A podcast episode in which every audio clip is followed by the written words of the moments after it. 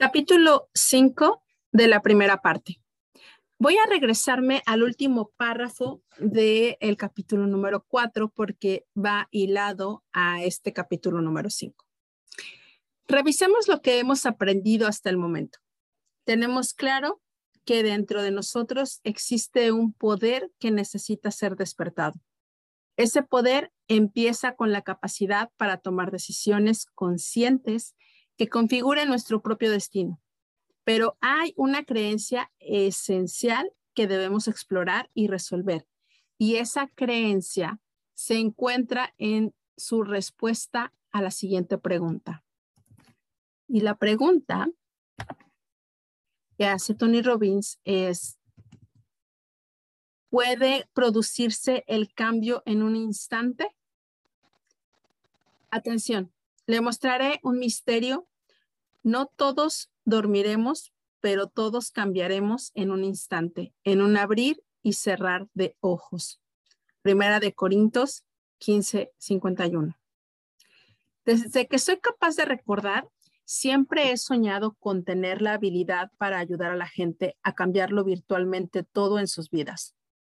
Instintivamente y a una edad muy temprana me di cuenta de que para ayudar a cambiar a los demás tenía que ser capaz de cambiarme a mí mismo.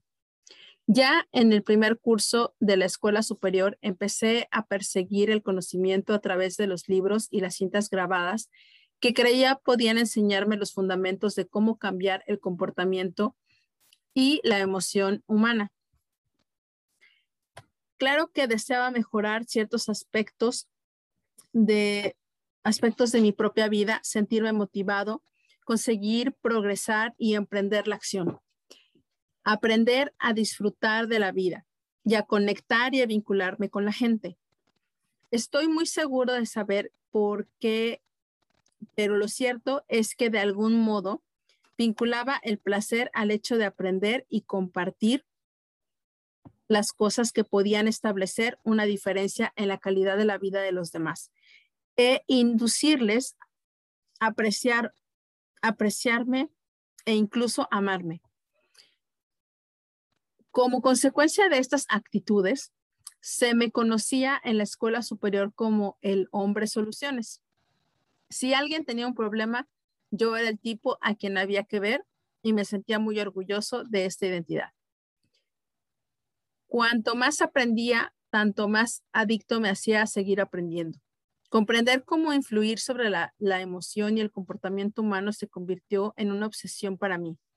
Seguí un curso de lectura rápido y desarrollé un apetito voraz por los libros.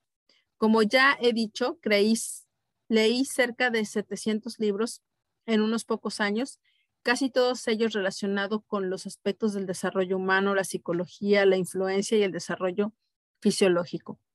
Quería saber todo lo que hubiera que saber sobre cómo podemos aumentar la calidad de nuestras vidas y tratar de aplicarlo inmediatamente a mí mismo, así como compartirlo con otras personas. Pero no me, es, no me detuve en los libros. Me convertí en un fanático de las cintas motivadoras y cuando todavía estaba en la escuela superior, ahorré dinero para acudir a distintos tipos de seminarios de desarrollo personal. Como ya se pueden imaginar, no tardé mucho en tener la sensación de que no estaba escuchando sino los mismos mensajes reelaborados una y otra vez. Ahí no parecía haber nada nuevo y me sentía un poco hastiado.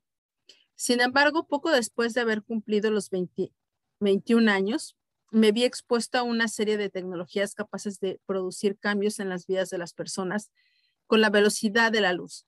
Se trataba de tecnologías sencillas como la terapia gestal y herramientas de influencia como la hipnosis ericksoniana y la programación neurolingüística. Cuando me di cuenta de que esas herramientas podían ayudar realmente a las personas a crear en cuestión de minutos cambios que antes habían tardado en alcanzar meses, años o décadas, me convertí en un evangelista en mi aproximación a estas técnicas.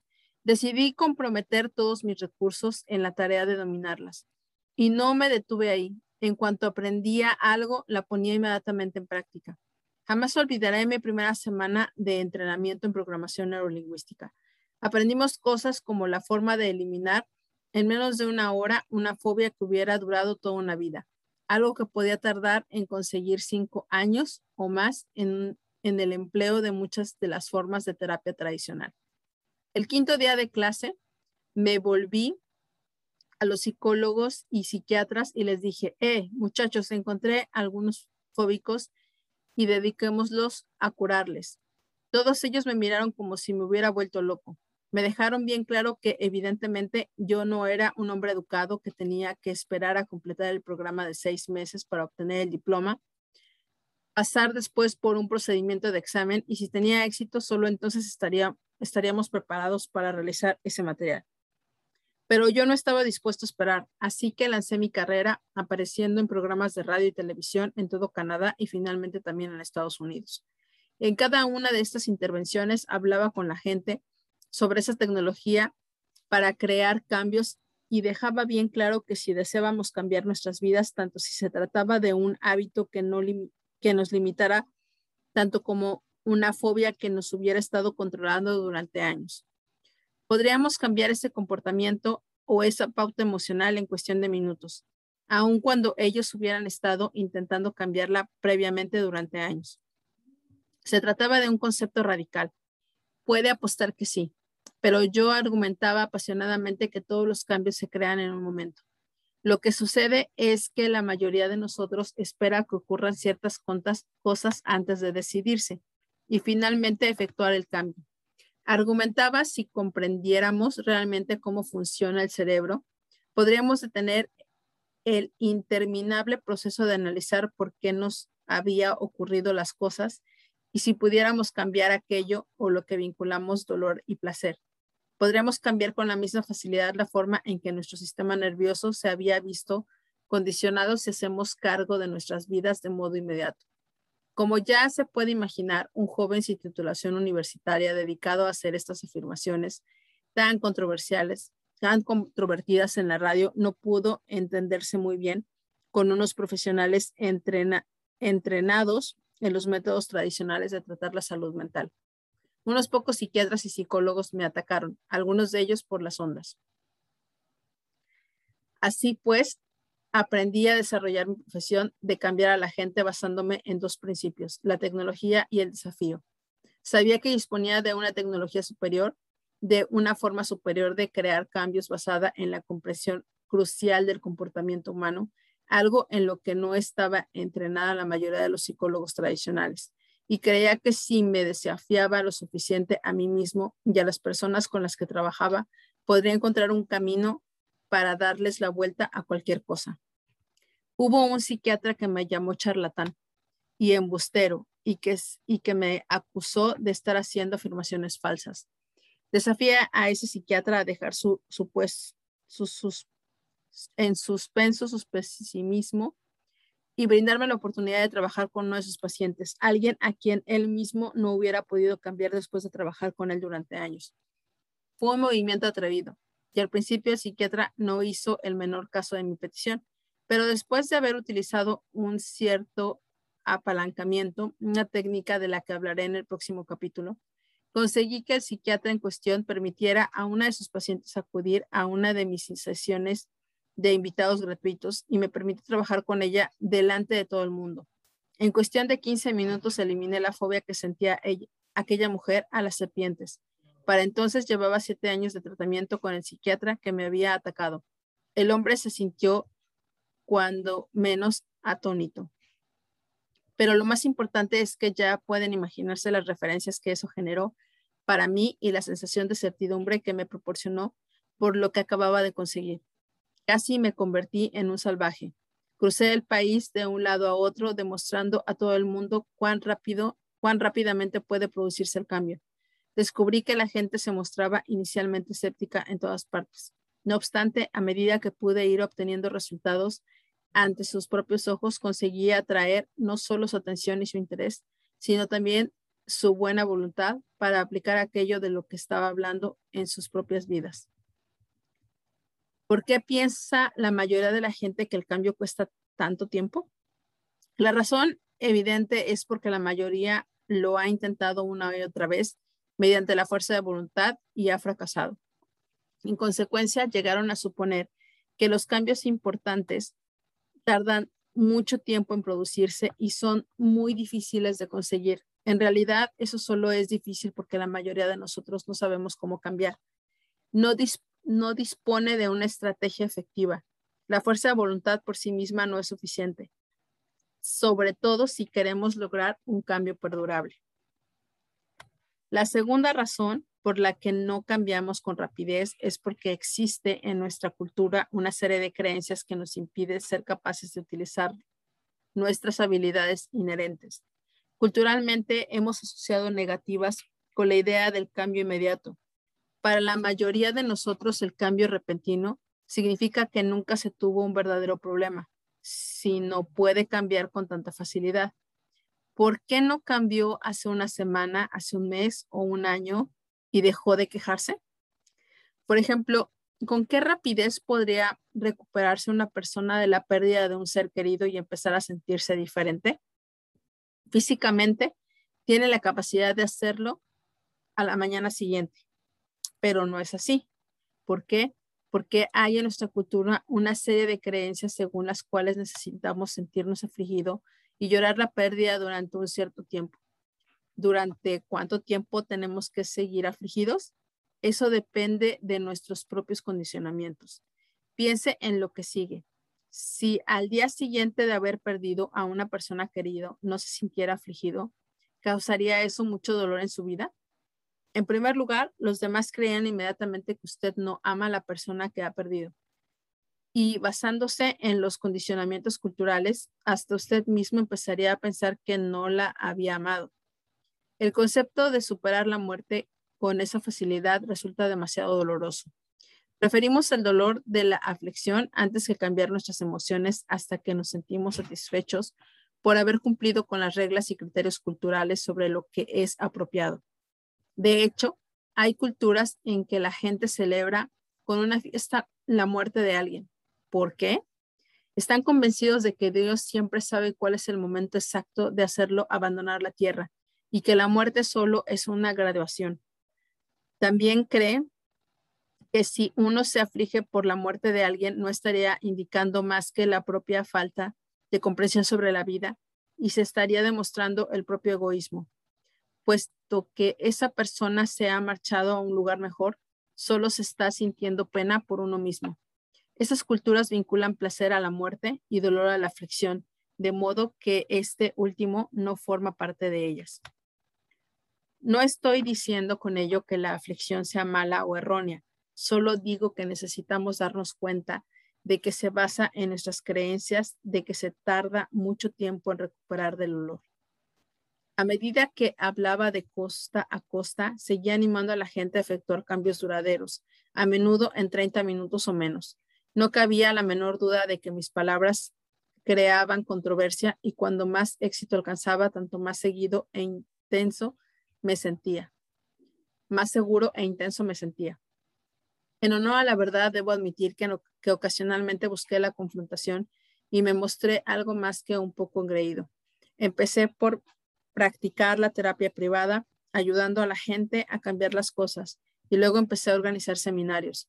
Al cabo de unos pocos años, me encontré viajando tres de cada cuatro semanas, empujándome constantemente a mí mismo y entregándolo todo, al mismo tiempo que trabajaba para extender mi habilidad para impactar positivamente sobre el mayor número posible de personas en el periodo de tiempo más corto.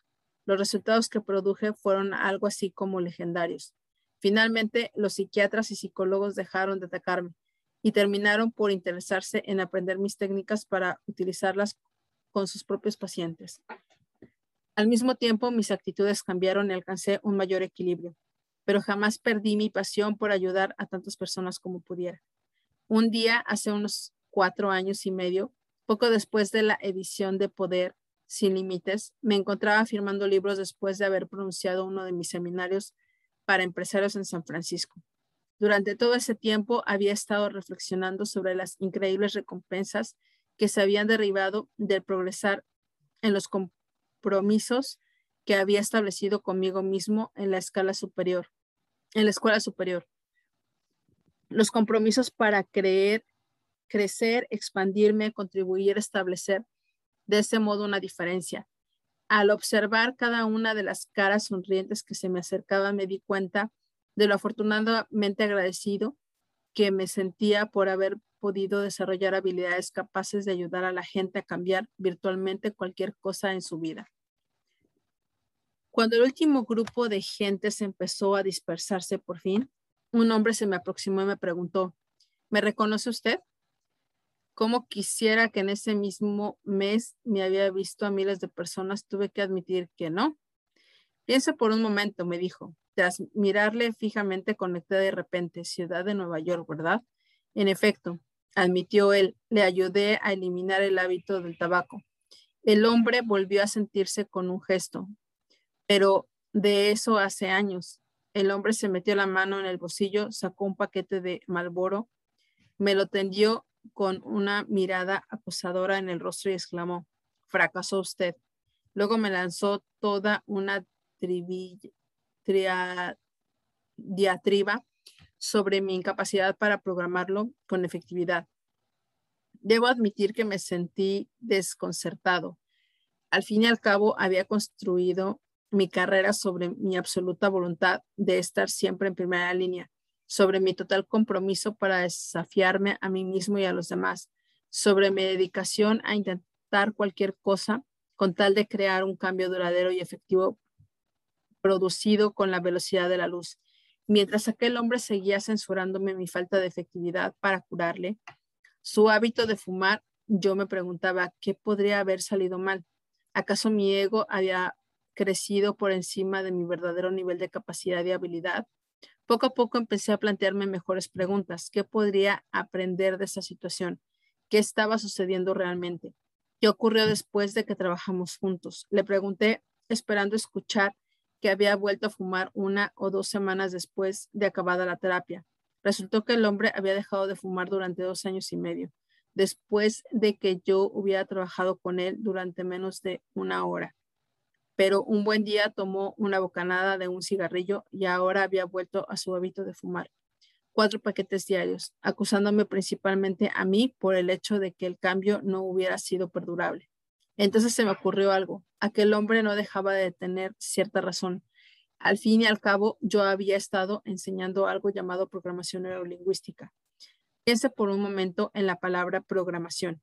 Sugiere que usted puede acudir a mí, yo le programaría y luego todo estaría bien. No tendría usted que hacer nada a partir de mi deseo de ayudar a la gente al nivel más profundo posible. Había cometido el mismo error que había observado en otros líderes de la industria del desarrollo personal.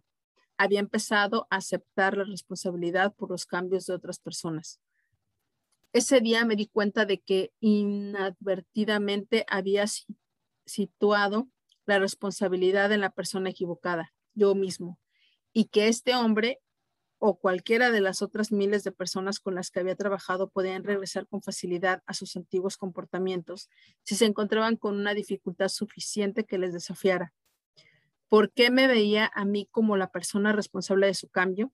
Si las cosas no funcionaban bien, podría echarle la culpa a otro, lo que era muy cómodo para ellos. No tenía ninguna responsabilidad y en consecuencia no sufría dolor si no progresaba en su nuevo comportamiento. Como resultado de esta nueva perspectiva, decidí cambiar la metáfora para lo que hacía. Dejé de usar la palabra programación, porque aunque continúo utilizando muchas de las técnicas de programación neurolingüística, creo que es inexacta. Una metáfora mejor para el cambio a largo plazo es condicionamiento. Esa idea me consolidó pocos días más tarde cuando mi esposa trajo a casa a un afinador de pianos para nuestro hijo. Ese hombre era un verdadero artesano. Trabajó en cada una de las cuerdas del piano durante horas y horas, tensándolas hasta el nivel correcto para crear la vibración perfecta. Al final de la jornada, el piano sonaba perfectamente. Al preguntarle cuánto le debía, el hombre contestó, no se preocupe, ya le pasaré la factura la próxima vez que venga. La próxima vez fue mi reacción inmediata. ¿Qué quiere decir? Pues que volveré mañana y luego vendré una vez más a la semana durante el próximo mes. Después volveré una vez cada tres meses durante el resto del año, aunque solo sea porque vive usted junto al mar. ¿De qué me está hablando? Le pregunté sin comprender. ¿Es que no ha hecho ya todos los ajustes necesarios en el piano? ¿No lo había dejado ya listo? Sí, me contestó, pero las cuerdas son fuertes. Para mantenerlas a un nivel de presión perfecto hay que ajustarlas. Así que tengo que volver para tensarlas de nuevo de forma regular. Hasta que la cuerda se haya acostumbrado a permanecer en ese nivel. En ese momento pensé, menudo negocio que tiene montado este hombre. Pero aquel día también aprendí una gran lección. Eso es exactamente lo que tenemos que hacer para alcanzar éxito en las creaciones de un cambio duradero. Una vez que hayamos efectuado el cambio, debemos reforzar inmediatamente, inmediatamente Luego tenemos que condicionar nuestro sistema nervioso para alcanzar el éxito no solo una vez, sino de forma consistente. uno, uno no acude una sola vez a una clase de aeróbics y dice, muy bien, ahora ya tengo un cuerpo estupendo y me mantendré sano toda la vida. Pues lo mismo puede aplicarse a sus emociones y su comportamiento. Tenemos que condicionarlo para el éxito, para el amor, para superar nuestros miedos, y a través de este condicionamiento podemos desarrollar pautas que nos dirijan automáticamente hacia el éxito consciente y duradero. Necesitamos recordar que el dolor y el placer configuran nuestros comportamientos y que pueden cambiarlos.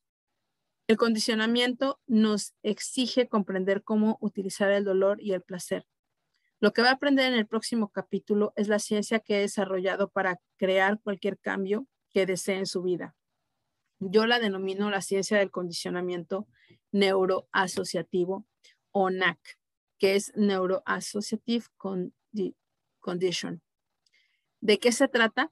El NAC es, una, es un proceso que se desarrolla paso a paso capaz de condicionar su sistema nervioso para asociar placer con aquellas cosas hacia las que desea progresar continuamente y dolor con aquellas otras que necesita evitar para alcanzar un éxito consistente en su vida sin necesidad de hacer un esfuerzo consciente o de emplear su fuerza de voluntad. Recuerde que lo que determina nuestras emociones y comportamientos son los sentimientos que condicionan nuestro sistema nervioso. Cuando nos hacemos cargo del control de nuestras neuroasociaciones, controlamos nuestra vida este capítulo nos mostrará cómo condicionar sus neuroasociaciones para disponer así del poder con el que, con el que emprender acciones capaces de producir los resultados con los que siempre ha soñado. Está diseñado para proporcionar el NAC con lo que crea un cambio consciente y duradero. Las cosas no cambian, somos nosotros los que cambiamos. Henry David Thoreau. ¿Cuáles son los dos cambios que todos desearíamos producir en nuestra vida? No es cierto que todos deseamos cambiar o bien la forma que tenemos de sentir o nuestros comportamientos. Si una persona ha pasado por una tragedia, ha sido maltratada en infancia o violada o ha perdido a una persona querida o le falta autoestima, no cabe la menor duda de que seguirá experimentando dolor hasta que hayan cambiado las sensaciones que vincula consigo misma con esos acontecimientos o situaciones. Del mismo modo, si una persona come en exceso, bebe, fuma o toma drogas, ejercita una serie de comportamientos que deben cambiar.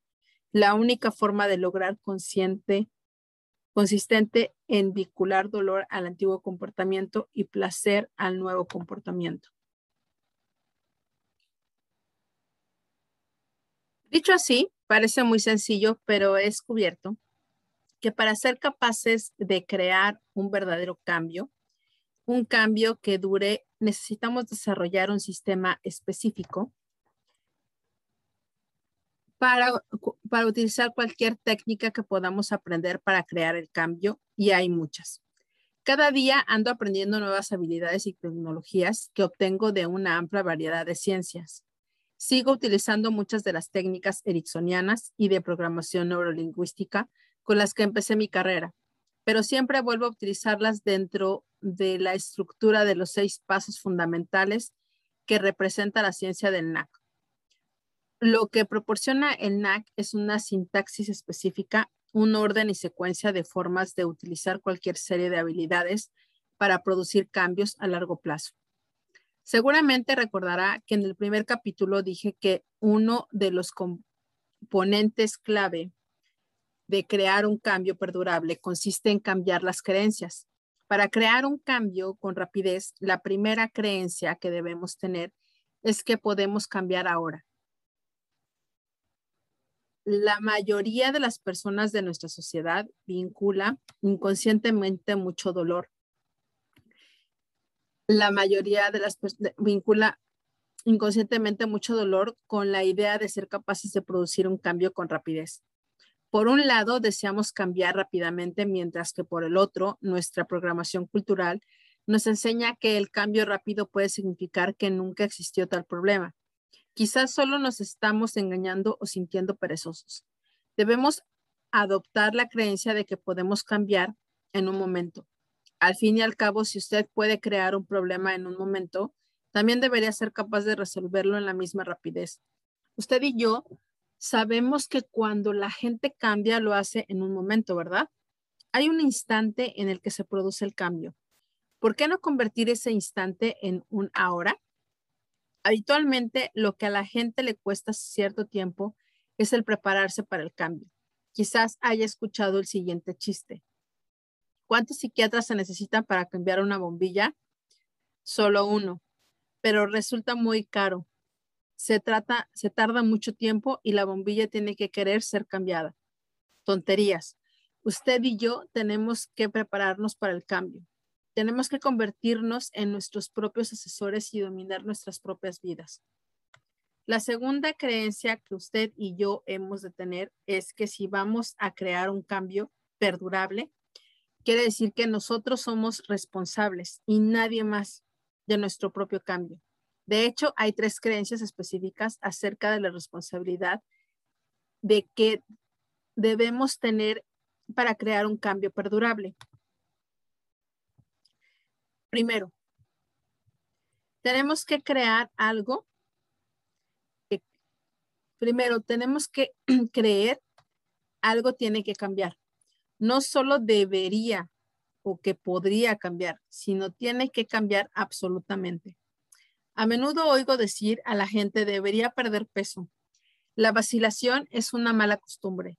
Mis relaciones deberían ser mejores, pero usted sabe muy bien que podemos cargarnos con todos los deberías del mundo sin haber cambiado nada en nuestra vida. El proceso de hacer realmente lo necesario para cambiar la calidad de nuestra vida solo se inicia con un imperativo tengo que.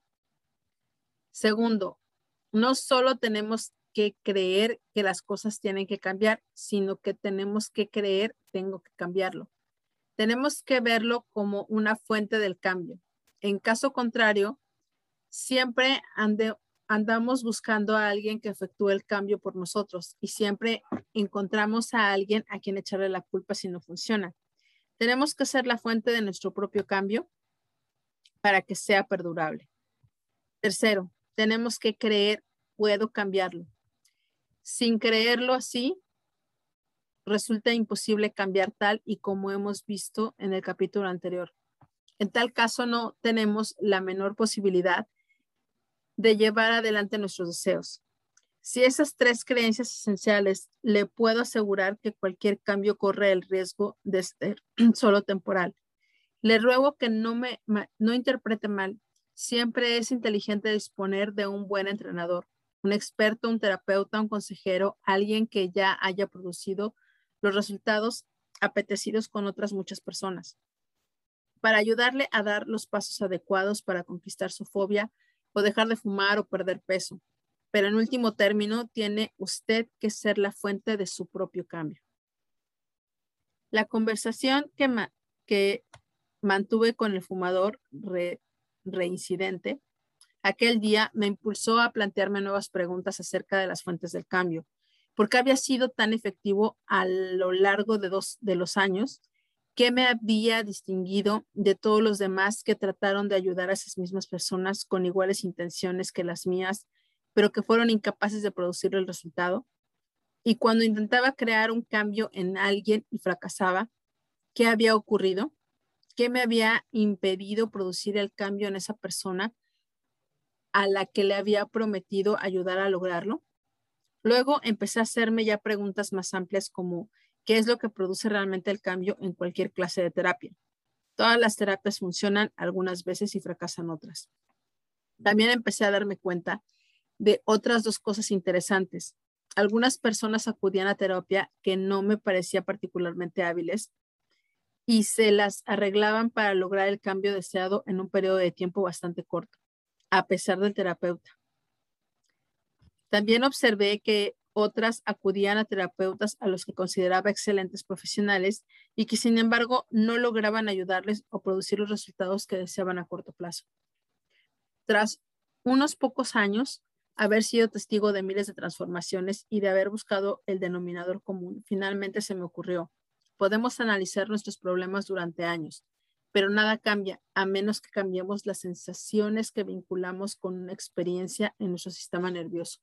Y, y poseemos la capacidad para hacerlo con rapidez y de forma poderosa si, comprendemos el poder de su cerebro. Todos nosotros nacemos con un dot magnífico. He aprendido que nuestros cerebros pueden ayudarnos a conseguir prácticamente cualquier cosa que deseamos. Su capacidad es casi inconcebible.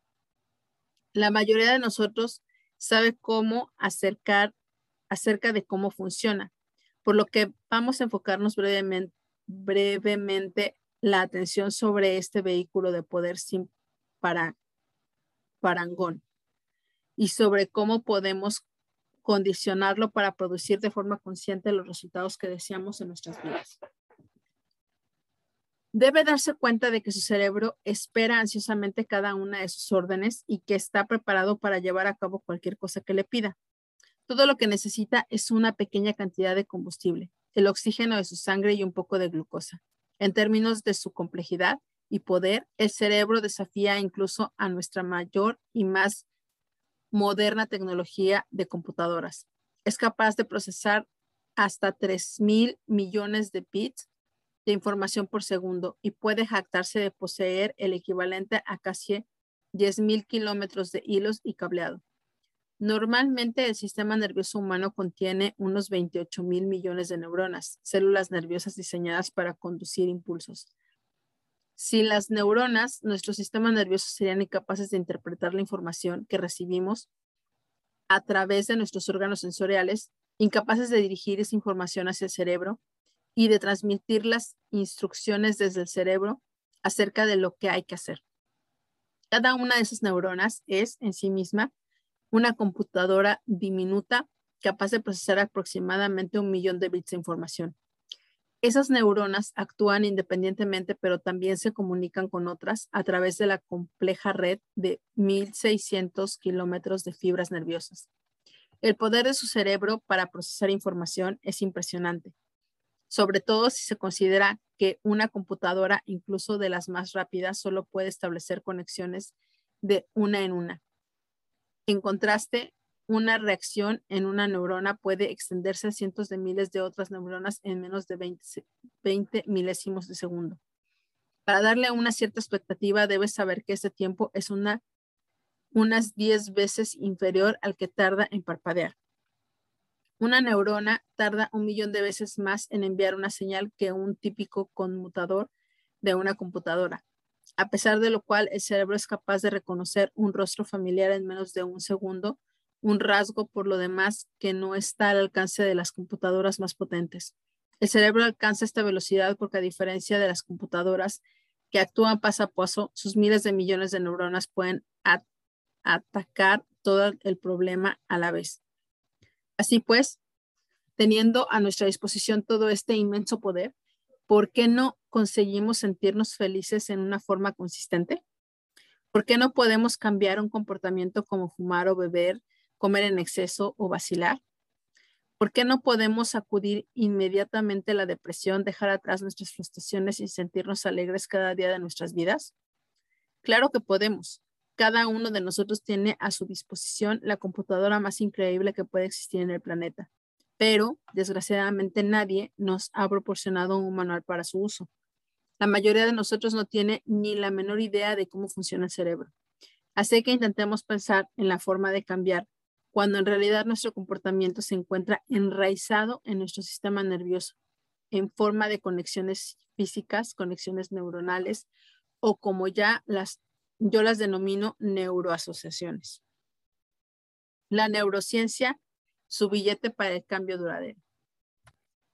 En la actualidad se han hecho progresos considerables en, nuestra habilidad para comprender la mente humana gracias al matrimonio entre dos campos muy diferentes entre sí. La neurobiología, el estudio de cómo funciona el cerebro, y la ciencia de las computadoras. La integración de estas ciencias ha creado una nueva disciplina llamada neurociencia. Los neurocientíficos se dedican a estudiar cómo se producen las neuroasociaciones y han descubierto que las neuronas están enviando constantemente mensajes electroquímicos de un lado a otro a través de los cambios neuronales, de una forma no muy distinta a cómo se produce el tráfico en un cruce muy transitado. Esta comunicación se produce al mismo tiempo, de modo que cada idea o recuerdo se mueve a lo largo de su propio camino, mientras que miles de millones de otros impulsos viajan en direcciones individuales. Esta disposición nos permite pasar mentalmente del recuerdo del olor de los pinos de un bosque después de la lluvia a la melodía de nuestra obra musical favorita en Broadway, a los planes dolorosamente detallados de una velada con una persona querida o al tamaño y la textura exquisita del dedo gordo de un niño recién nacido. Este complejo sistema no solo nos permite disfrutar de la belleza de nuestro mundo, sino que también nos ayuda a sobrevivir en él. Cada vez que experimentamos una cantidad significativa de dolor o placer, nuestro cerebro busca la causa y la registra en el sistema nervioso para permitirnos así tomar mejores decisiones respecto a qué hacer en el futuro. Por ejemplo, si la existencia en su cerebro de una neuroasociación que recuerde que colocar la mano sobre una llama le produciría una quemadura, cometería usted ese error una y otra vez hasta que la mano le quedara totalmente quemada. Así pues, las neuroasociaciones aportan rápidamente a nuestro cerebro las señales que nos ayudan a acceder a los recuerdos y a la maniobra con seguridad para preservar la vida. Para la mente astuta, toda la naturaleza es plomiza. Para la mente iluminada, el mundo entero arde y destella con luz. Ralph W. Aldo Emerson. Cuando hacemos algo por primera vez, creamos una conexión física, un diminuto hilillo neuronal que en el futuro nos permitirá resolver a acceder a esa emoción o comportamiento. Imagínese del siguiente modo. Cada vez que repetimos el comportamiento, la conexión se fortalece. Añadimos otro hilillo a nuestra conexión neuronal. Con las repeticiones y la intensidad emocional suficiente, podemos añadir al mismo tiempo muchos hilillos, incrementando la fuerza tensora de estas pautas emocional y de comportamiento, hasta que finalmente hemos creado una línea troncal en ese comportamiento o acontecimiento. Es entonces cuando nos vemos impulsados a experimentar ese sentimiento o realizar ese comportamiento de una forma contundente. En otras palabras, esa conexión se convierte en lo que ya he etiquetado como superautopista neuronal y que nos lleva a lo largo de una ruta automática consistente de comportamiento. Una compleja red de pensamientos. Es un diagrama donde está el conocimiento exigido para eh, algunas em, empleos, proporciona dinero, compra un carro, dependiendo el color, la llanta. Eh, hay un aprendizaje, hay libros, diversidad. Todo esto es una neuroasociación, es una realidad biológica, es algo físico. Una vez más, esa es la razón por la que suele ser inefectivo pensar en nuestra forma de producir un cambio. Nuestras neuroasociaciones son una herramienta de supervivencia y le hayan firmemente instalada en nuestro sistema nervioso como conexiones físicas antes de como recuerdos intangibles. Michelle Mercerick de la Universidad de California en San Francisco ha demostrado científicamente que cuando más practicamos una pauta concreta de comportamiento, tanto más fuerte se hace dicha pauta. Mesnerick trazó un mapa de área específica del cerebro de un mono que se activan cuando se tocaba un dedo concreto de la mano del mono.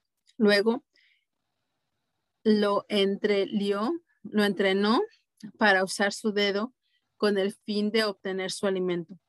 Cuando Mersenic volvió a trazar el mapa de las áreas activadas por contacto del cerebro del mono, descubrió que la zona que correspondía a las señales del uso adicional del dedo habían aumentado su tamaño casi en un 60%. Ahora el mono seguía el comportamiento a pesar de que ya no recibía recompensa por ello, debido a que el camino neuronal se había establecido ya con mucha fuerza. Una ilustración de esto es el comportamiento humano. Puede ser el de la persona que ya no disfruta fumando, pero que sigue experimentando la compulsión de hacerlo. ¿Por qué es así? Esa persona se encuentra físicamente conectada con el hábito de fumar. Eso explica por qué pudo resultarle difícil crear un cambio en sus pautas emocionales o de comportamiento en el pasado. No solo tenía usted un hábito, sin que, sino que había creado una red de fuertes neuroasociaciones en un sistema nervioso.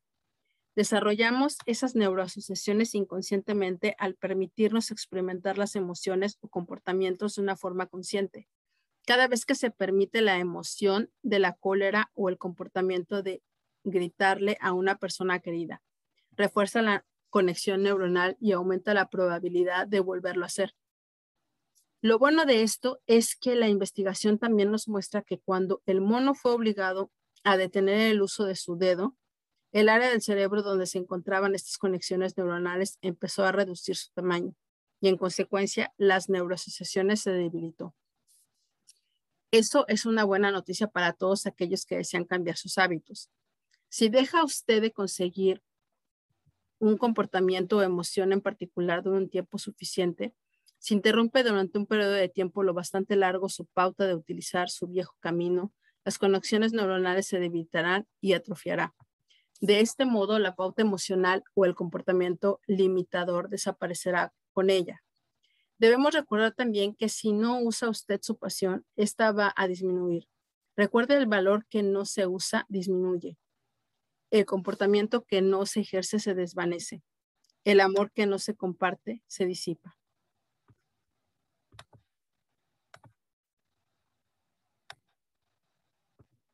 No es suficiente con tener una buena mente. Lo principal es usarla bien. René Descartes.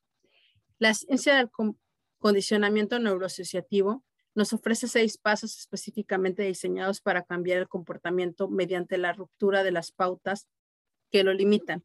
Pero antes tenemos que comprender cómo establece el cerebro una neuroasociación. En cualquier momento que experimente usted una cantidad significativa de dolor o placer, el cerebro busca inmediatamente la causa. Para ello, usa los tres criterios siguientes. El cerebro busca algo que parezca ser único. Para reducir las posibles causas, el cerebro trata de distinguir algo que sea insólito con respecto a las circunstancias. Parece lógico que si experimenta usted sentimientos insólitos, haya también una causa, insólita. El cerebro busca algo que parezca estar ocurriendo simultáneamente. En los circuitos psicológicos, en los, perdón, en los círculos psicológicos, a eso se le conoce como la ley de la proximidad. ¿Verdad que tiene sentido que lo que ocurre en un momento o muy próximo al momento de intenso placer o dolor es probablemente la causa de esa sensación? El cerebro busca consistencia. Tres. Si siente usted dolor o el placer, el cerebro empieza a observar inmediatamente que haya a su alrededor que sea único y que esté ocurriendo simultáneamente. Si el elemento que produce esos requisitos parece que se repite cada vez que usted, que siente usted ese dolor o ese placer, puede estar seguro de que el cerebro determinará que esa es la causa. El desafío que se nos plantea es que cuando sentimos mucho dolor o placer, tenemos a generalizar acerca de la consistencia. Estoy seguro de que alguien le había dicho alguna vez, siempre haces eso, después de que haya hecho usted algo por primera vez. Quizás incluso se lo haya dicho usted mismo. Como quiera que estos tres criterios para formar neuroasociaciones son tan imprecisos, resulta muy fácil caer presa de las malas interpretaciones y crear lo que denomino falsas neuroasociaciones. Esa es la razón por la que tenemos que evaluar los vínculos antes de que se conviertan en parte de nuestros procesos inconscientes de toma de decisiones. A menudo echamos la culpa a la causa equivocada y por ello nos cerramos a las posibles soluciones. Una vez conocí a una mujer, una artista de mucho éxito que llevaba más de 12 años sin mantener una relación con un hombre. Ahora bien, esa mujer se mostraba extremadamente apasionada en todo lo que hacía. Eso fue lo que la convirtió en una gran artista.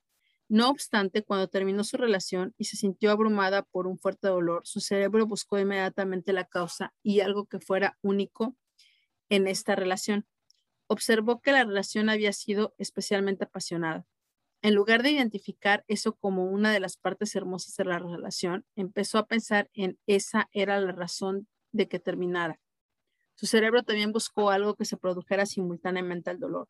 Observó entonces que había existido mucha pasión justo antes de que terminara la relación. Cuando buscó algo que fuera consistente, la pasión volvió a aparecer en primer plano. Así pues, como la pasión cumplía los tres criterios, su cerebro decidió que esa tenía que ser la razón por la que la relación terminó de una forma tan dolorosa. Una vez vinculado todo eso como la causa, resolvió no volver a sentir nunca más ese nivel de pasión en una relación.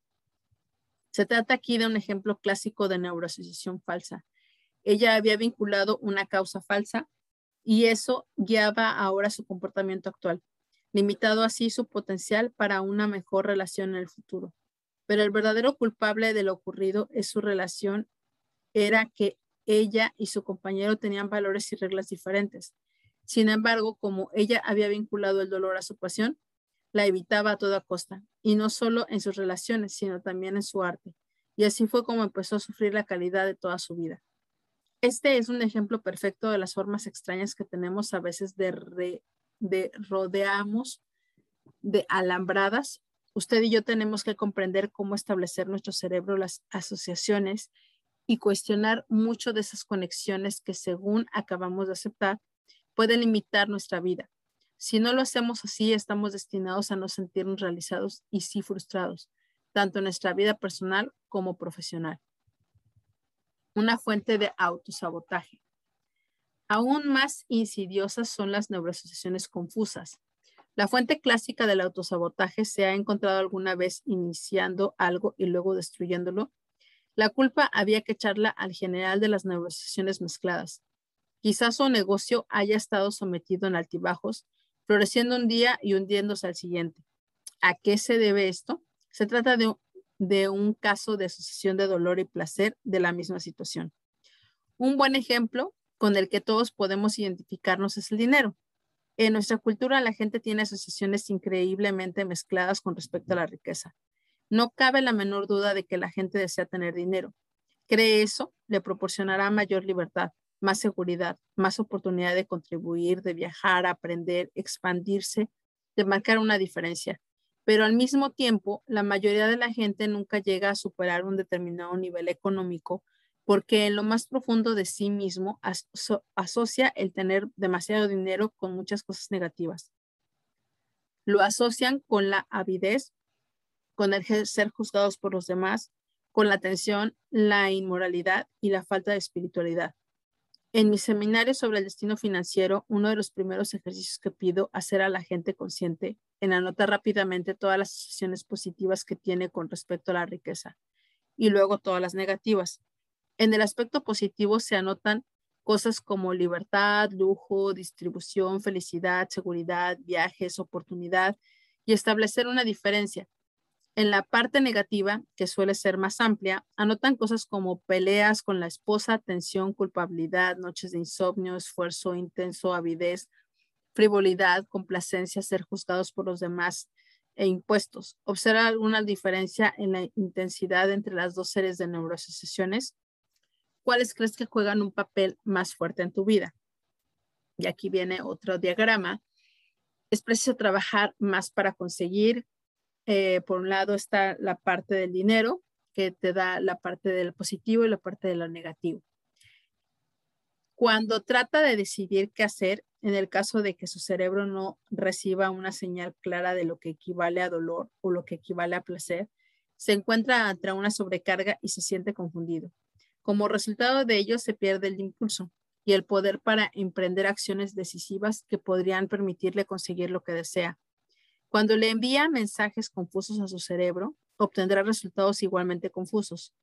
Piense en el proceso de toma de decisión de su cerebro como si fuera una escala. Si hiciera tal cosa, significaría dolor o placer. Y recuerde que lo importante no es solo el número de factores que haya a cada lado, sino el peso que tenga individualmente cada uno de ellos. Es posible que tenga asociaciones más agradables que dolorosas con respecto al dinero, pero si una sola de las asociaciones negativas fuera muy intensa, esa falsa neuroasociación es capaz de eliminar su capacidad para tener éxito financiero. La barrera dolor-dolor. ¿Qué sucede cuando llega a un punto en el que tiene la sensación de que va a experimentar dolor inmediatamente de lo que haga? A esa situación le denomino barrera dolor-dolor. Cuando se produce, a menudo nos quedamos inmovilizados, no sabemos qué hacer. Habitualmente elegimos lo que consideramos como la alternativa menos dolorosa, algunas personas, sin embargo, permiten que ese dolor las abrume por completo y experimentan una incapacidad adquirida. Utilizar las seis pasos del NAC le ayudará a, a interrumpir estas pautas limitadoras. Creará caminos alternativos de modo que ya no estará deseando simplemente alejarse de un comportamiento no deseado o de superarlo a corto plazo, sino que logrará liberarse de las alambradas para sentir y comportarse de una forma consistente con sus nuevas alternativas capacitadoras. Ningún cambio durará si no cambia aquello que vincula el dolor y el placer en el sistema nervioso. Una vez que haya leído y comprendido los seis pasos siguientes, le desafío a seguir algo que quiera cambiar en su vida ahora mismo. Emprenda la acción y siga cada uno de los pasos que se dispone a aprender, de modo que, no se limite a leer este capítulo, sino que produzca ya cambios como resultado de su lectura. Empecemos por aprender.